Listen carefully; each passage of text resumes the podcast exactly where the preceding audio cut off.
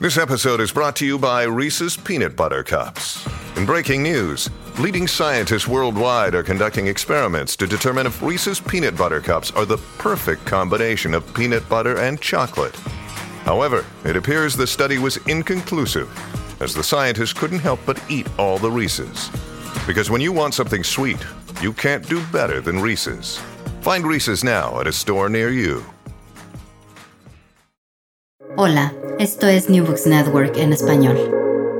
Hola, bienvenidos a un nuevo episodio de New Books en Antropología, un podcast de New Books Network en español. Yo soy Diego Garzón Forero, antropólogo, magíster en estudios sociales y presentador anfitrión de este podcast. En esta oportunidad hablaremos con Cristina Lyons sobre su libro Descomposición Vital, Suelos, Selva y Propuestas de Vida un libro editado y publicado por dos editoriales, la primera versión en 2020, la versión en inglés, editada y publicada por la Duke University Press Books, y la segunda, en español, en 2021, por la editorial de la Universidad del Rosario, en Colombia.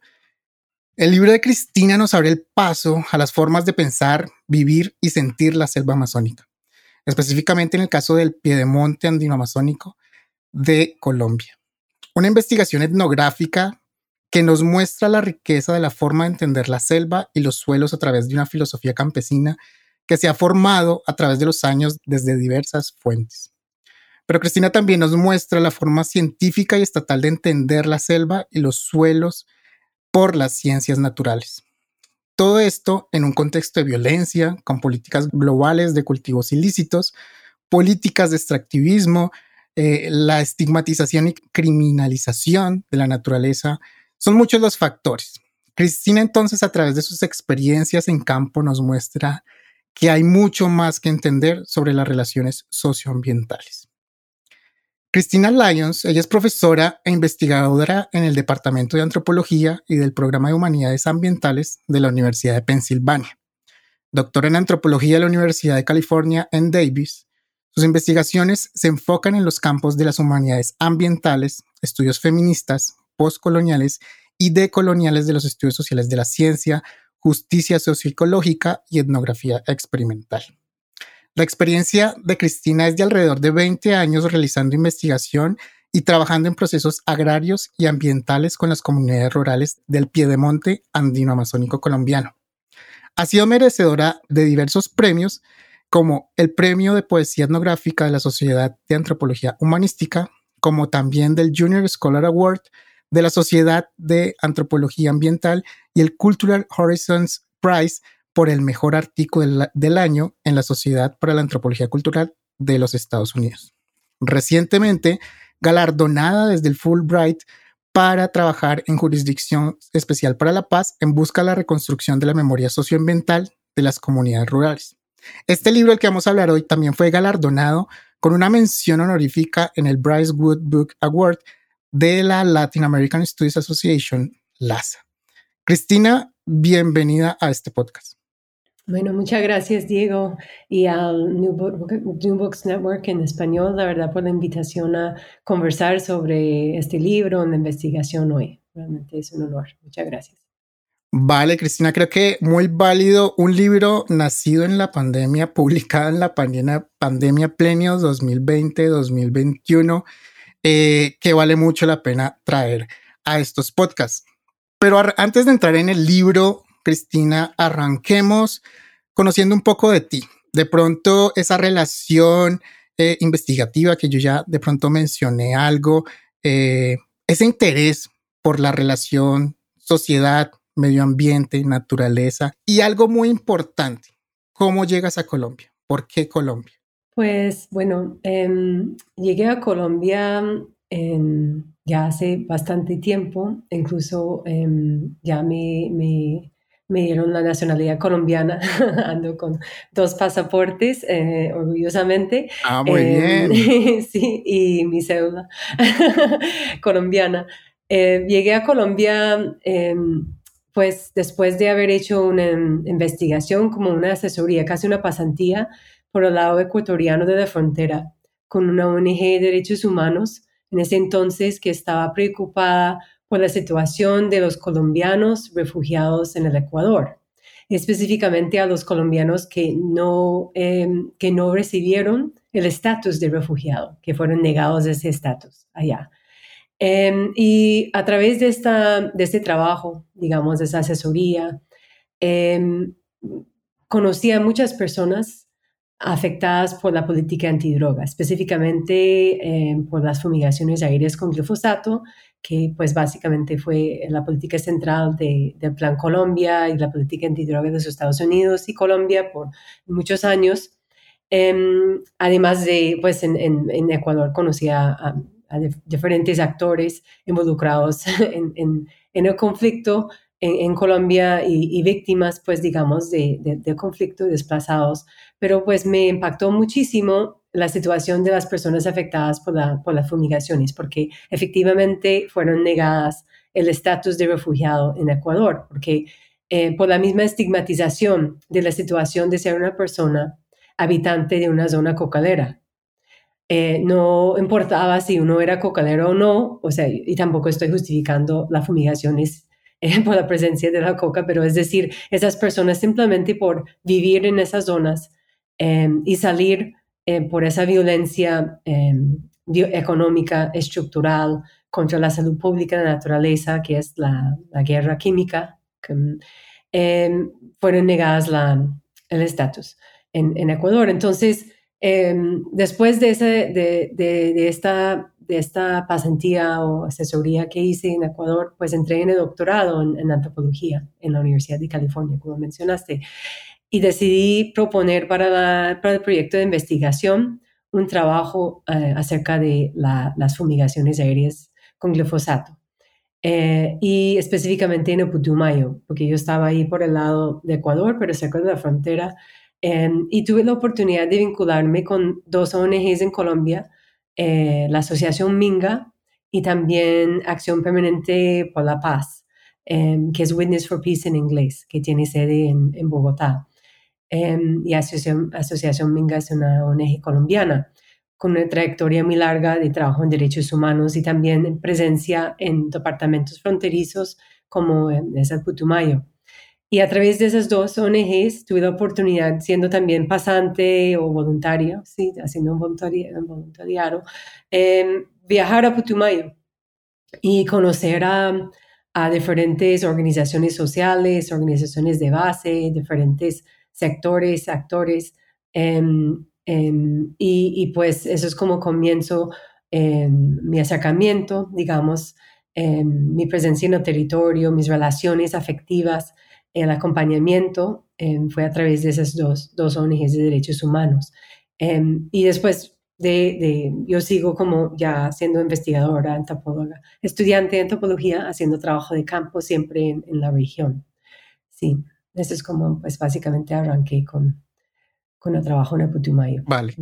Vale, y de pronto desde antes ya tenías ese gusto por esa relación naturaleza-personas o eso se presentó ya estudiando? Sí, yo creo que fue algo que, em, bueno, yo tenía desde pequeña una preocupación, siento, con la injusticia. Eh, siendo hija de inmigrantes em, que trabajaban en fábricas, em, digamos, mis abuelos en los Estados Unidos y, aprendí de los sindicatos, digamos, de, de la situación laboral eh, de los trabajadores Em, también mi papá eh, es un historiador, pues, de hobby, digamos, era un profesor de inglés y historia antes de llegar a ser un director de un colegio público en los Estados Unidos. Y él me llevaba mucho a, a conocer diferentes situaciones en los Estados Unidos, digamos, de la guerra civil, digamos, el tema de la esclavitud, la expansión hacia el occidente, desplazamiento, despojo de las comunidades indígenas, esos momentos de conflicto en la historia de los Estados Unidos. Y yo fui muy atraída por los momentos de conflicto y guerra. Sí, y, y, pues las injusticias resultantes y perpetuadas, digamos, por, por esos conflictos y esos mecanismos eh, militarizados, digamos, eh, más, entonces, pues el tema creo que comenzó por ahí. Siempre he sido una persona que me gusta mucho eh, estar haciendo caminatas, eh, estar afuera, em, andar en la bicicleta, hacer ciclismo, eh, caminar, eh, estar en las montañas, em, eso, eso sí, pero pues básicamente siempre como con un ojo hacia como la, la, injusticia y los impactos también del ser humano en, esos paisajes, en, esos cuerpos no humanos. Ok, muy bien, muy bien. Chévere conocer ese, ese pasado también, porque esto también va a mostrar un poco de lo que buscas dentro de la investigación, ¿no? Ah, bien, más contexto para las personas que nos están escuchando, no solamente de Colombia, sino desde otros países iberoamericanos. Hagamos un poquito de contexto geográfico y social del área en la que estuviste estudiando. El Putumayo, un departamento que queda en el piedemonte eh, de la cordillera de los Andes y la selva amazónica. Es una frontera prácticamente muy rica, con muchas aristas desde donde poder agarrar y, ver muchas cosas. Cuéntanos sobre esta, esta ubicación geográfica y de pronto de lo rico de lo que es la zona. Claro, el Putumayo, como bien dices, es, es un departamento en el suroccidente de, Colombia. Eh, ahí se encuentra la cordillera real, digamos, antes de que la cordillera termine en tres, digamos, tres cordilleras de los Andes. Em, y ahí en Huila, de hecho, nace la cordillera oriental. Em, pero en el Putumayo eh, es fronterizo, es un departamento eh, con una riqueza biocultural enorme es andino amazónico, es la zona de transición entre los Andes, digamos, el piedemonte y la planicie amazónica, la llanura. Em, tiene una riqueza em, de biodiversidad, de culturas indígenas, eh, diferentes pueblos originarios de esa zona, de etapas de colonización, de llegada de diferentes personas, de unas mezclas, ¿cierto? De diferentes prácticas y conocimientos.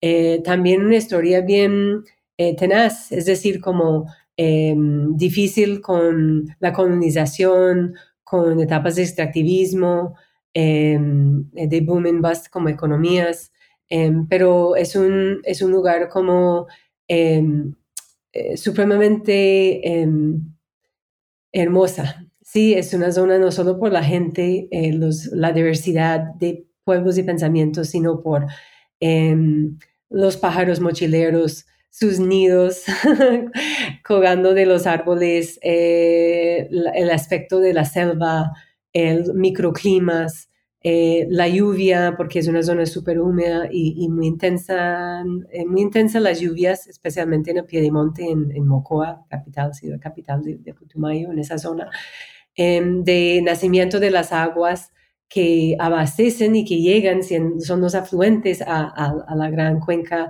Amazonas, eh, de esas aguas cristalinas eh, que son los ríos torrenciales que llegan a ser los ríos meándricos, digamos, de la llanura. Es, es realmente una zona em, muy, muy em, em, inspiradora, eh, realmente hermosa para mí y, y tengo mucho afecto y mucho arraigo por allá. Muy bien, muy bien. Para que vayan, eh, abran otra pestaña en su dispositivo móvil, en su computador.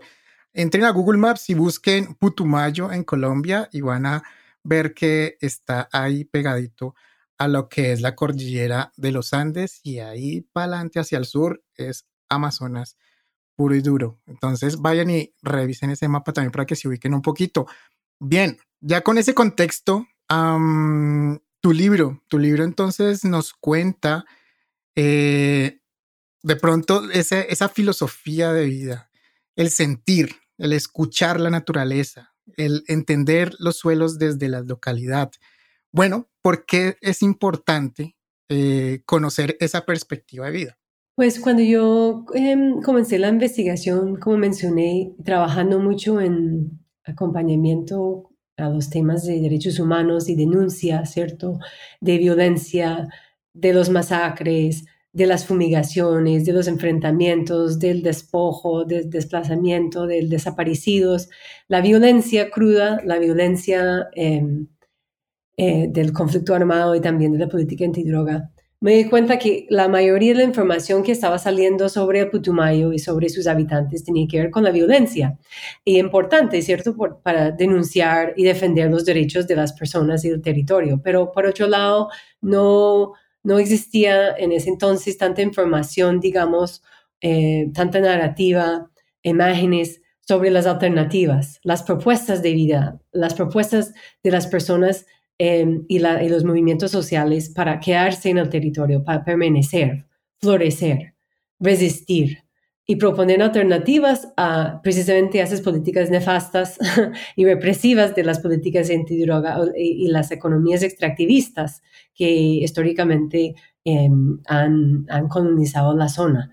Em, entonces, eh, para mí fue muy importante em, girar mi, mi, ojo, digamos, mi corazón también y mi pensar, mi sentir pensar acerca de esas propuestas, de algo más propositivo, no simplemente denunciar eh, o, diagnosticar lo que, lo que está mal, lo que no está funcionando.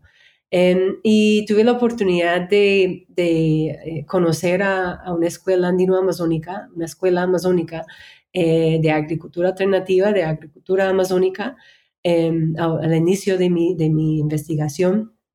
Y me inspiró muchísimo porque ahí vi una propuesta em, de vida alternativa de las comunidades con campesinos, indígenas, afrocolombianos, siendo como los, los estudiantes, digamos, de la escuela, compartiendo eh, desde diálogos interculturales, pero también aprendiendo la misma naturaleza cómo habitar el territorio de forma distinta. Sí, y eso tomando en cuenta que eh, siendo una zona de colonización, las personas que han llegado en diferentes momentos traen mucho, o sea, ellos traen sus prácticas y intenten implementar esas prácticas allá en un, en un, territorio totalmente distinto, que es un territorio andino-amazónico, con suelos distintos, con un clima distinto, con un comportamiento de las plantas, de las lluvias, de, de, de, de los mismos nubes, ¿sí? Eh, todo es, es distinto y sin tener acceso a una asistencia técnica adecuada, o sea, amazónica. Eh, sin tener una educación ni siquiera escolar, digamos, o en, los colegios, una educación amazónica, una educación propia, que es algo que, claramente desde las comunidades indígenas existe mucho conocimiento, eh, sabiduría ancestral, pero incluso em, los impactos de la colonización, los impactos de la llegada de, diferentes economías extractivistas extractivistas y el narcotráfico y, los cultivos ilícitos de coca también había eh, dañado, había fragmentado, había eh, marginalizado esos saberes ancestrales en muchos casos, no del todo, por supuesto.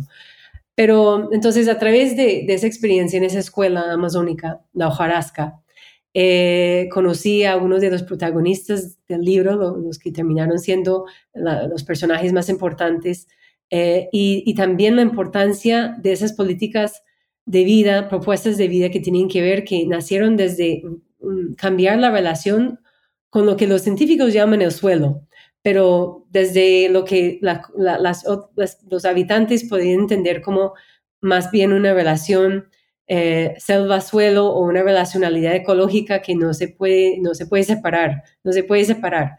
Eh, y eso me, me, me, hizo entender que era muy importante poner mi atención no solo como mirando, como digo en el libro, hacia lo que está cayendo desde las avionetas fumigadoras, sino lo que están haciendo desde esa relacionalidad, ese ciclo de vida con la selva y la hojarasca, literalmente ahí en, en, en, el, en, el, piso, en, lo que es, entre comillas, el suelo. Sí. Muy bien, muy bien. Ese es uno de esos puntos que estuviste trabajando, esa perspectiva de vida de las, eh, de las comunidades locales, pero también estuviste y exploraste las lógicas de las ciencias naturales exactas, como le quieren decir entre comillas, ah, de, sobre la selva, sobre los suelos. Trabajaste con agro, agrólogos, agrónomos, biólogos, microbiólogos de suelos, químicos, un montón de personas que hablan desde las ciencias sobre ese suelo del Amazonas. Y en cierta forma haces también una, una una contraposición de lo que es esta mirada con la mirada local. Cuéntanos de esa, de esa importancia también de no solamente quedarte con la perspectiva de, los, de, las comunidades locales, sino también de esa de esa macro, de esa ciencia que también es el Estado el que la, el que la incentiva, ¿no? Claro, o sea, eh, en el transcurso de, de, conocer a, a diferentes em, líderes y lideresas em, campesinas, más que todo también indígenas, em, que estaban fomentando, eh, multiplicando eh, ese proceso de, de, transformación de la, de la agricultura eh, de, pues de, eso, de, esa búsqueda de salir de, la, de, los monocultivos de coca y de la ganadería y de la deforestación, em, o de trabajar en el sector petrolero, por ejemplo. Tuve la oportunidad de encontrar en la casa de, uno de los personajes importantes en el libro, Heraldo Vallejo, em, unos libros de ciencia de suelo él estaba leyendo diferentes documentos en una pequeña biblioteca en su casa, en su finca. Y ahí em, me doy cuenta que, que, hay ciertos científicos de suelo, agrólogos en Colombia, eh, que han también intentado proponer eh, miradas diferentes hacia la Amazonía, eh, desde los suelos de la Amazonía. Entonces, él, él me hace entender, Heraldo, que, que estos agrólogos, porque son todos hombres en, este caso, son un tipo de aliado parcial, ¿sí? Para los campesinos y los movimientos sociales agrarios que, que quieren como también em, eh, argumentar para políticas de desarrollo diferente, modelos de desarrollo diferentes, ¿cierto?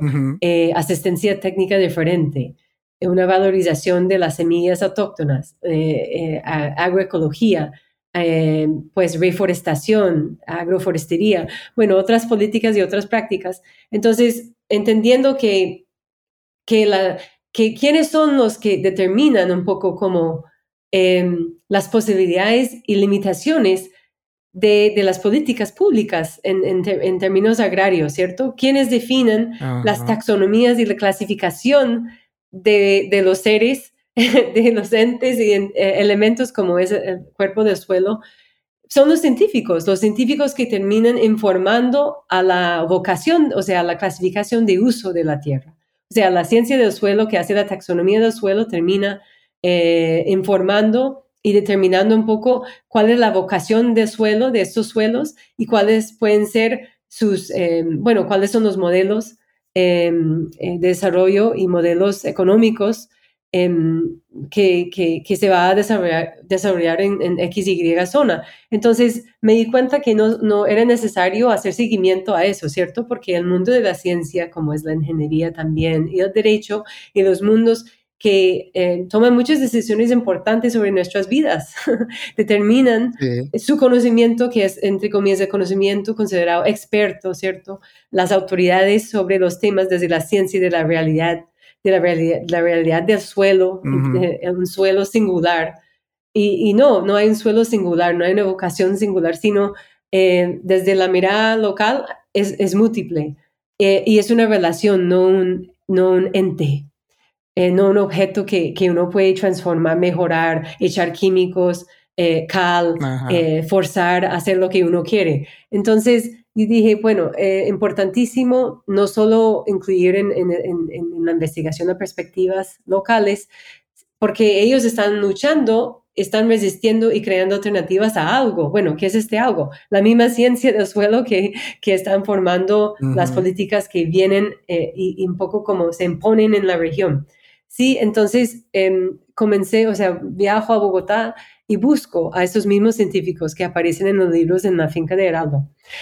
y, y, pues por dicha me dieron, me dieron un espacio de entrevistas eh, y, y, de casualidad eh, llegué allá a, Bogotá en, en, lo que era el año del suelo en Colombia, una campaña que inicia el IGAC también uh, en conjunto con el Ministerio de Medio Ambiente en ese entonces, em, tratando también desde la ciencia eh, visibilizar el suelo, eh, la degradación del suelo, porque el suelo eh, es, es, uno de los recursos menos valor, o sea, con menos visibilización, menos, menos, incluso no hay políticas casi de conservación.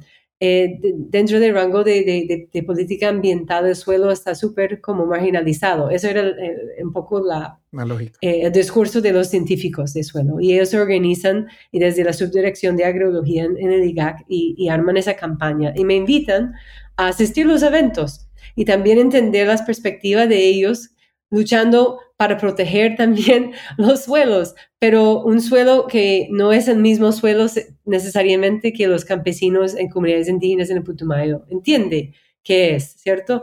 Eh, entonces ahí, ahí hago como este trabajo entre eh, eh, en laboratorios en Bogotá, la campaña del año del suelo, en los espacios de la campaña, en los eventos de, de la campaña, con el IGAC en la institución, eh, con los burócratas y tecnócratas y también yo pongo eso en diálogo eh, eh, con, con, con, las comunidades y movimientos sociales y diferentes actores en el Putumayo. Y eso es un poco como porque pienso que muchas de las ciencias de estudios, de, los, de estudios sociales de la ciencia y tecnología a veces terminen estudiando lo que llaman up, arriba, ¿cierto? Pues, eh, estar en los laboratorios, estar en el hospital, estar en, el archivo, estar en, en, el espacio burocrático, la corte, eh, con los, entre comillas, expertos profesionales. Em, o hay otras etnografías que solamente estudian lo que se puede decir abajo, como las perspectivas de base, las comunidades locales, sus luchas, sus, sus conocimientos. Em, y no eh, en muchos casos en diálogo, ¿cierto? Y algo horizontal, de mover entre esos dos espacios y ver cómo eh, uno podría imaginar descolonizando la ciencia con los saberes regionales y por otro lado, cómo la ciencia y producción de conocimiento científica llega o no llega a las regiones y qué efecto, qué impactos tiene. No es algo neutral, no es algo apolítico, tiene impactos de vida realmente que determinan las posibilidades de vida de, sustento de las comunidades locales y, las políticas y los modelos de desarrollo. Muy bien, como ustedes escuchan a Cristina, hay mucho de experiencia aquí. Y este libro es un libro etnográficamente muy rico. Desde el comienzo hasta el final, abre con viñetas etnográficas eh, en todos sus capítulos, eh, desde la introducción, algo muy, muy personal, con muchas narrativas del diario de vivir, tanto de Cristina como de las personas con las que estuvo compartiendo ya como dijimos, no solamente a nivel local, sino también con esos, con esos expertos sobre suelos y en laboratorios incluso. Estuviste en algún momento que te dieron el chance de poder entrar a laboratorios y trabajar con ellos y conocer un poquito más de ese, de ese diario vivir de los, de, los, de los científicos sobre suelos. Cuéntanos un poco sobre esos, sobre ese campo etnográfico con ciencias exactas y, y qué tal te recibieron. Sí, o sea, para mí, yo, siento como una ética feminista, ¿cierto? Eh, en la investigación es la empatía hacia todos nuestros interlocutores. Entonces yo también, eh, cuando me acerqué a los científicos, no era con eh, la intención de simplemente criticar sus prácticas y decir que ustedes em, están haciendo simplemente daño o, o, están colonizando a través de su conocimiento, era entender un poco sus propios encrucejados, porque esos científicos em, y por eso cuando encuentro estos textos, pocos textos, pero de agrólogos que están, se están también lamentando la situación de los suelos y como ellos mismos participaron un poco en la industrialización de los suelos, en la modernización de las taxonomías y en lo que es extractivismo, una relación de pura propiedad y de, y de poner los, los, suelos a trabajar en la agricultura industrial casi, sí, y no entender el suelo en su integralidad, en, su, en su vida integral, en sus servicios ecosistémicos, en su papel es supremamente complejo, o sea, eh, importantísimo y vital en las ciencias y la vida de la tierra, ¿sí? Entonces, em, con los agrólogos del IGAC, eh, tuve una recepción, o sea, estaban como muy abiertos a la idea de una antropóloga una etnógrafa, eh, haciéndole seguimiento, porque estaban haciendo una campaña, una campaña política, además de una campaña de un recurso natural, eh, una campaña ambiental, una campaña de tratar de visibilizar su propia ciencia, la importancia de su ciencia en las políticas públicas. Eh, y, y, ellos, parte de su, de su, de su queja y, y su intervención tenía que ver con el suelo está marginalizado y nosotros también, los científicos de suelo, no nos están escuchando, no nos toman en cuenta para informar las políticas de conservación, las políticas públicas del país. Entonces, ahí sí hubo una como mucha apertura a, mi presencia en los eventos. Yo fui la única científica social, me acuerdo, en, los eventos. Em, haciendo seguimiento a la campaña y en los espacios de la oficina en el mismo Laboratorio Nacional de Suelos que me recibieron muy bien, con mucha generosidad, los mismos científicos, especialmente los microbiólogos y biólogos, de, hacer, de permitirme hacerles seguimiento, de entrar, apoyarles en su, en su trabajo, de hacerles preguntas, de incluso tomar clases de suelo con ellos a las seis de la mañana antes de abrir el laboratorio, porque yo leía los textos que leen los que estudian ciencia de suelo. Y después iba eh, en, el, en el IBUN, en la Nacional, Universidad Nacional de Colombia en Bogotá, también hice trabajo de campo en el laboratorio agrario de microbiología agrario. Em, y ahí hubo como una tensión un poco al principio. El director del laboratorio em, eh, estaba sospechoso o como preocupado que yo iba a distraer a sus, a, sus estudiantes y a los trabajadores en el laboratorio con mis preguntas, ¿sí? o con mi presencia, ¿sí? ¿Y qué, y, qué tenía que ver una antropóloga con, con la microbiología de, los suelos, ¿sí? Eh, y qué iba a entender yo, ¿sí? y al final, pues, de, conversaciones, donde incluso me pidieron eh, en algún momento de, en el espacio de sus reuniones de laboratorio semanales de presentar mi etnografía a ellos. Pues, qué, ¿qué, es lo que estás haciendo acá? Sí, y yo les presenté y tuvimos conversaciones muy interesantes, donde ellos dieron, o sea, también autorreflexión y, y conversaciones donde ellos podían también decirme, oye, esta representación... Eh, no estamos de acuerdo exactamente. O, oye, eh, eh, qué buen punto. Nosotros nunca hemos tenido una conversación interna sobre eh, ¿Por qué el suelo no tiene una política pública? Vamos a hablar de eso. ¿Cuáles las implicaciones para nuestra ciencia que no existe un COMPES, por ejemplo, por el suelo? Eh, etcétera. Y poco a poco, claro, eh, fui ganando la confianza del director, siempre con los estudiantes de doctorado y maestría, eh, súper bien la relación y, yo terminé siendo como asistente de investigación de un estudiante de doctorado allá, que ahora es profesor Javier, el microbiólogo, que, que menciono en el libro. Em, pero sí, con el director y terminamos, pues él terminó invitándome a acompañarles en trabajo de campo, en levantamiento de suelos, eventualmente en, en, las zonas arroceras del país y, y, así fue. Pero, pero sí, tuvimos conversaciones muy, sí, directas y transparentes también sobre, bueno, qué es la etnografía, para qué sirve, sí, y para quién. Em, y además, otro punto interesante es que cuando yo después me iba a Putumayo, ¿cierto? Eh, y volvía. Eh, y cuando yo, cuando, cuando regresaba al laboratorio de Putumayo, casi los científicos del laboratorio, los estudiantes, solo querían hablar sobre Putumayo, querían saber de Putumayo, me preguntaban muchas cosas, yo ahí queriendo preguntarles sobre sus prácticas con los cajas de Petri, lo que estaban haciendo con, eh, con el experimento.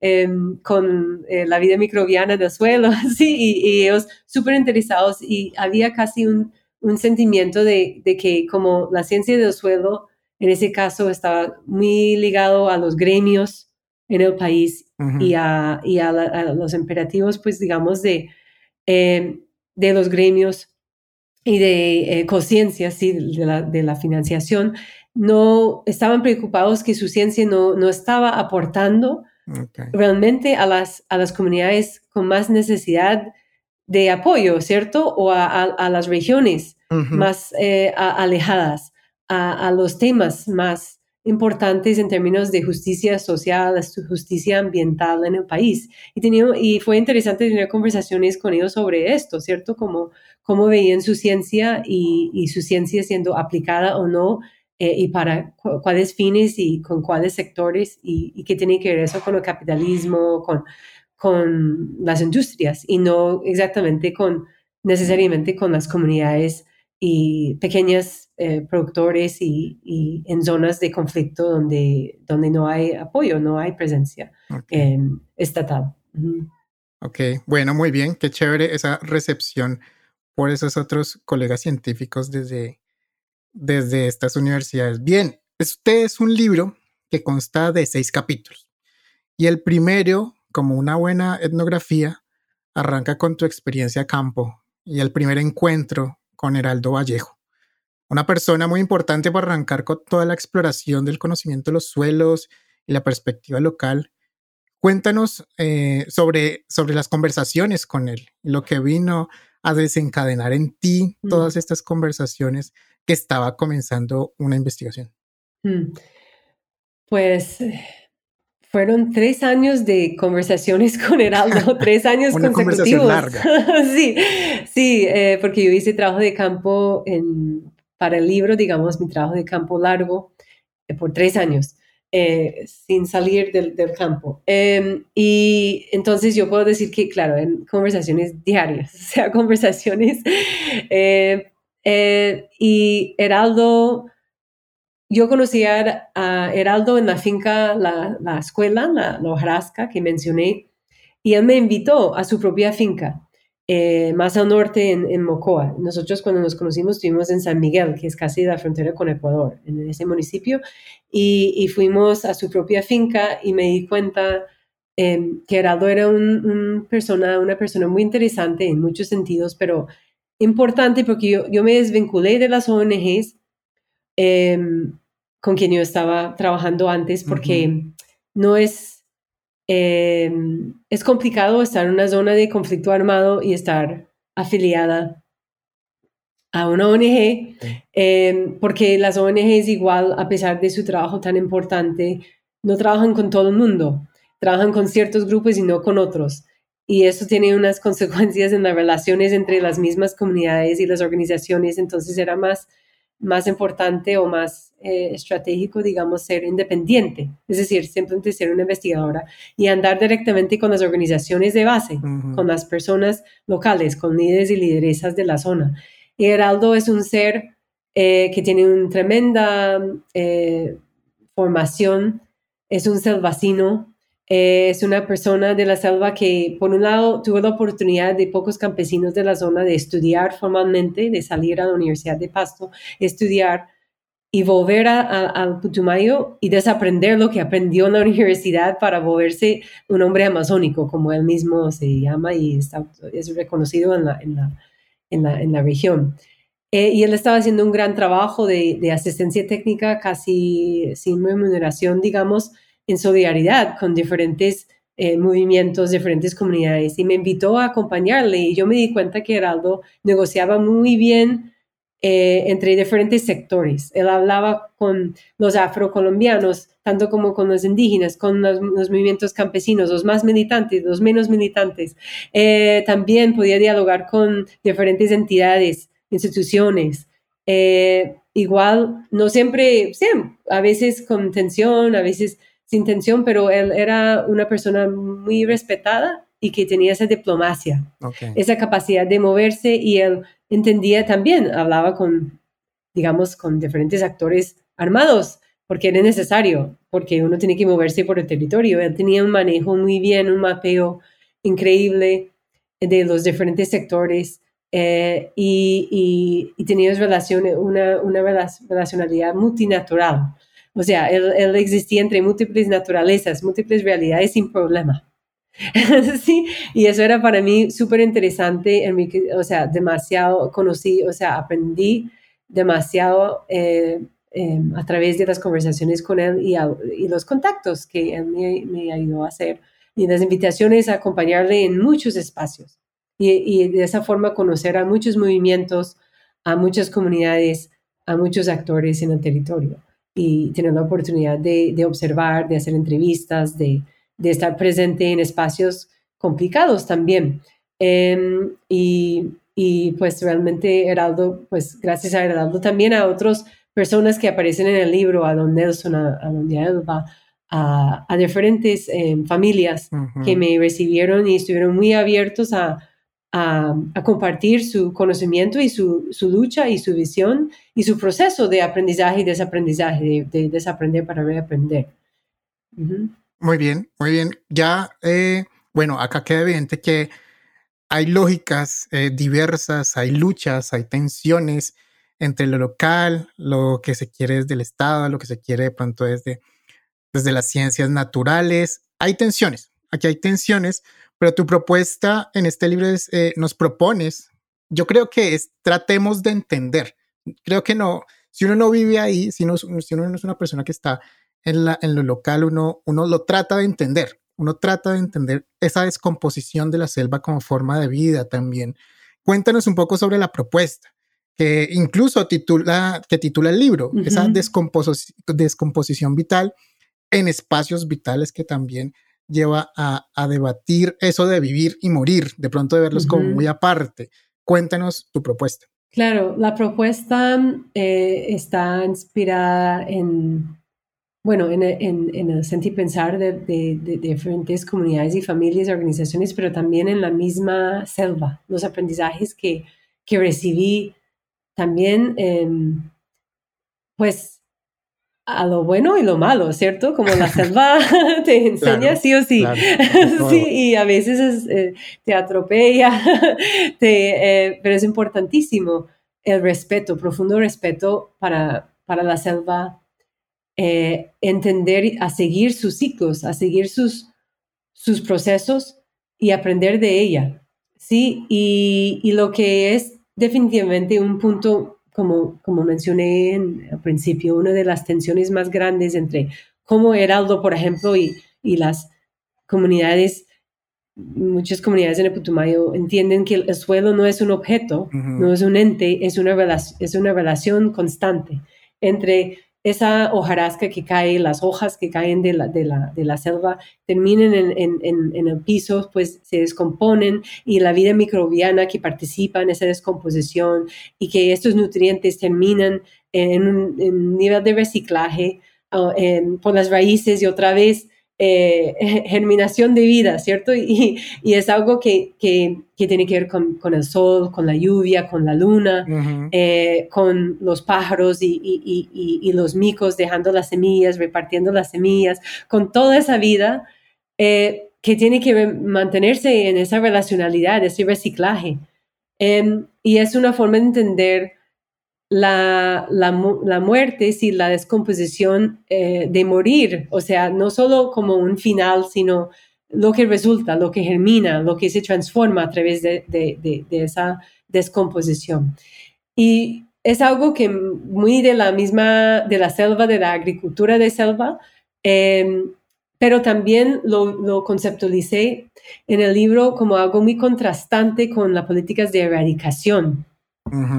Eh, tanto la política de erradicación de la política antidroga de, de, arrancar la coca, las hojas de coca, las plantas, y reemplazarla con otra, con otro cultivo que supuestamente iba a brindar pues eh, dinero, ¿sí? Esas políticas de sustitución de los cultivos eh, ilícitos o erradicar a través de la, de la guerra química, de las fumigaciones, la erradicación manual. La vida misma, de, de, arrancarla de raíz, ¿cierto? Eh, también las limpiezas sociales de los paramilitares, de la violencia misma, la violencia bruta, macabre, que acaba con la vida. Desaparece a la persona, las familias nunca encuentran a sus seres. Echa ese cuerpo al río y que eso desaparece en las aguas, termina siendo tal vez comida para otro animal, ¿cierto? No humano. Eh, y recicla en, el ecosistema, pero no hay un duelo, no hay un, eh, es una vida acabada, es una vida desaparecida, es un arranque, es una erradicación.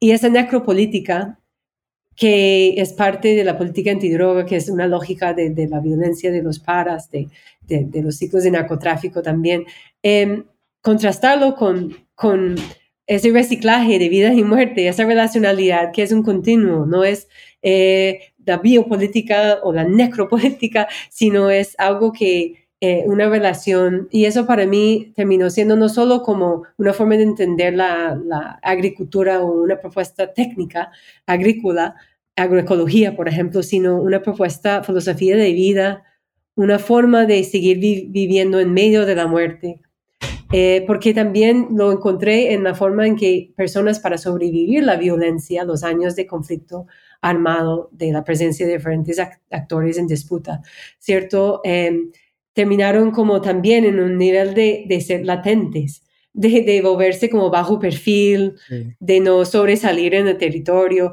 de volverse a las huertas, de hacer su activismo desde la huerta y no la calle, no los espacios de, visibles, públicos, ¿cierto? Pero desde eh, estar en, la, en, en el huerto, en la huerta, y de ahí luchar para la vida, con otros seres como aliados, no solo seres humanos en las luchas políticas y las luchas sociales y los paros y cívicos, eh, sino, sino desde las alianzas con otros seres que tienen que ver con esa descomposición para recomponerse. Entonces, eso es un poco como la conceptualización en el libro. Muy bien, algo muy rico de la propuesta del libro de Cristina es ese, esa, esas categorizaciones de pronto que nacen desde el campo y que incluso son categorías hechas con las poblaciones.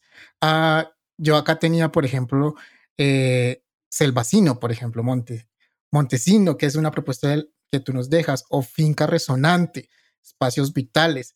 De pronto, para ir finalizando este podcast, cuéntanos sobre ese aporte, de pronto, esas categorías eh, que nacen en campo. Claro, o sea, yo, pues, eh, evidentemente nosotros como, como eh, etnógrafos, etnógrafas, nosotros, la etnografía es la no separación de lo empírico de lo analítico. Entonces, esos conceptos etnográficos, que es nuestra teorización, ¿cierto? Nuestra conceptualización desde el campo.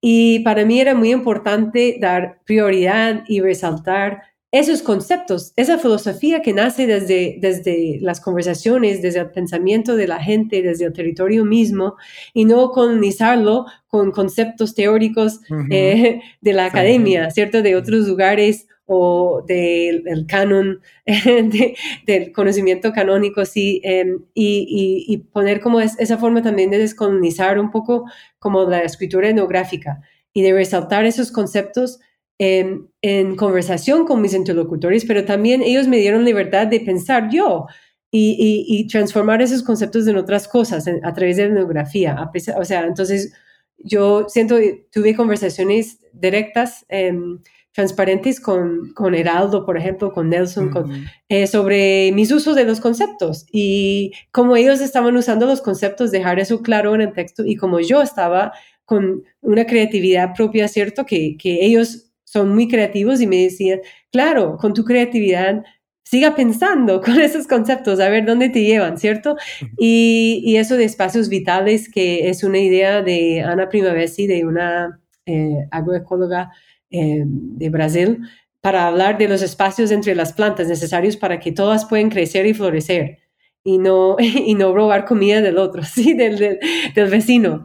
Y eso para mí es más que, que, como te digo, una propuesta técnica de manejo de la finca o de la huerta, sino se vuelve una idea filosófica de cómo estar en un espacio vital, cómo podemos crear eh, fincos resonantes, em, esas fincas que se vibran con vida y, y convencen a los vecinos a también replicar no un modelo como las fincas modelo del Estado, sino, pero esa, ese nivel de, de, vida, de, de, multiplicar la vida, de, ver cómo podemos cultivar de otra forma, de, entonces, eh, selvacino también, porque no es un campesino en la selva, eh, es un montesino, es, es, un, es una persona que tiene que moverse de la selva, que tiene que entrar en los ciclos de la selva y no rupturarlas, no fracturar esos ciclos no extraer de esos ciclos, no acabar con los ciclos, sino ser parte de esos ciclos. Entonces no es trabajar un campo, como se, como se puede hacer en los Andes, en, la parte más templada del país. Eh, eh, es, es ser, de la selva, es ser un salvacino. Eh, entonces, todas esas ideas, esa creatividad conceptual de la, de la, de la, mismas, de la misma gente termina siendo como, como realmente una inspiración para, para la conceptualización aerográfica y las filosofías más allá, como te digo, no simplemente propuestas eh, técnicas, sino de, de repensar las, las, filosofías de vida, de muerte, de, del territorio, de, de los suelos y, y, todos los pues, seres, ¿cierto? Sí, vale. Si ustedes están más interesados en revisar la propuesta de Cristina, recuerden que estamos hablando del libro Descomposición Vital, Suelos, Selva y propuesta de vida, ahí está eh, para que lo puedan encontrar en Colombia, a nivel Latinoamérica también en español, en inglés. Si usted nos está escuchando en Estados Unidos, también se consigue en inglés a, través de eh, la editorial de Duke University. Ahí está también para que lo puedan encontrar. Bueno, creo que hemos terminado. Muchas gracias, Cristina, por tu tiempo. ¿Alguna cosa extra que nos quieras decir o invitar a las personas que nos están escuchando en New Books Network en español sobre tu libro, sobre tu propuesta? Pues no, o sea, simplemente agradecer, agradecerte y al network por la invitación a, compartir. Yo pues me apasionó mucho todo el, el, Putumayo, el Piedemonte, eh, las propuestas de vida que nacen ahí. La verdad de, de, de poner atención no solo a esas narrativas de violencia, de estigmatización y criminalización, como dijiste al principio, sino a, a, todo ese conocimiento y trayectoria local, ¿cierto? De, que debería determinar las políticas públicas, en la gobernanza ambiental en las regiones, que, que realmente es eh, la fuente de, de, de, la sabiduría pues, que debe dirigir, orientar la misma educación eh, y políticas en la zona. Entonces, pues eso es un poco la propuesta también y que, que, puede informar mucho a la ciencia, a los científicos, a los ingenieros, a los abogados también. Para que vean la otra, el otro lado de la... Claro, los diálogos, los, los diálogos siempre interculturales y entre saberes y puentes entre saberes. Muy bien, muy bien, Cristina, muchísimas gracias. Bueno, antes de irnos, ¿en qué estás trabajando actualmente? Actualmente estoy trabajando, sigo trabajando en el pie de monte, en Dino Amazónico. Eh, estoy trabajando sobre el tema del agua eh, y la memoria y duelo del agua. Eh, y más en, en, esta zona del pie de monte donde hay muchas intervenciones eh, hay una situación de esta cordillera que hablamos, cordillera real, la cordillera oriental, allá es inestable, es una zona geológicamente joven. Entonces la cordillera sigue en formación y los ríos que nacen en la cordillera están siempre bajando la cordillera al mismo tiempo, sedimento y roca. Entonces hay muchos, muchos eventos de inundaciones, de, de avenidas torrenciales, de, de avalanchas, como, como dice la gente, y creando desastres socionaturales. Y la respuesta en muchos casos es, castigar a estos ríos, de estigmatizar una vez más a los ríos torrenciales en vez de entender que, que, tenemos, que estamos viviendo en su territorio, estamos en el territorio de ellos. Eh, entonces, e, e, ese es como nuevo trabajo, es, es, colaborando con movimientos ciudadanos y organizaciones que están en juntanza por el agua y quieren transformar las intervenciones de ingeniería o intervenciones de canalizar o represar las aguas para volver al corredor de fluvial del, del piedemonte andino amazónico, algo que, está, que esté fluyendo, no eh, represado. es un poco de trabajo actual. Interesante, interesante sobre todo en el contexto actual de Colombia, que tenemos el sur de Colombia un poco aislado precisamente porque la cordillera de los Andes tapó toda la eh, vía panamericana y está bien, bien interesante todo eso. Bueno, en una próxima ocasión que tengas ya algún producto, bienvenida a New Books Network en español para hablar sobre esa temática, Cristina. Bueno, muchas gracias, Diego. Y bueno, gracias a, nuevamente a New Books Networks en español por la, la oportunidad de, de, conversar hoy. Vale, muchas gracias a todas las personas que nos escucharon en New Books en Antropología, un podcast de The New Books Network en español. Recuerden que pueden compartir este podcast con sus estudiantes, colegas, eh, personas interesadas en la temática. Siempre, siempre estamos ahí abiertos en todas las plataformas. Si usted nos escucha en Spotify, ahí también estamos súper presentes. Solamente compártanos porque aquí podemos estar mostrándole estas perspectivas académicas y de investigación a muchas más personas. Muy bien, yo soy Diego Garzón y hasta la próxima. Gracias por escuchar New Books Network en español.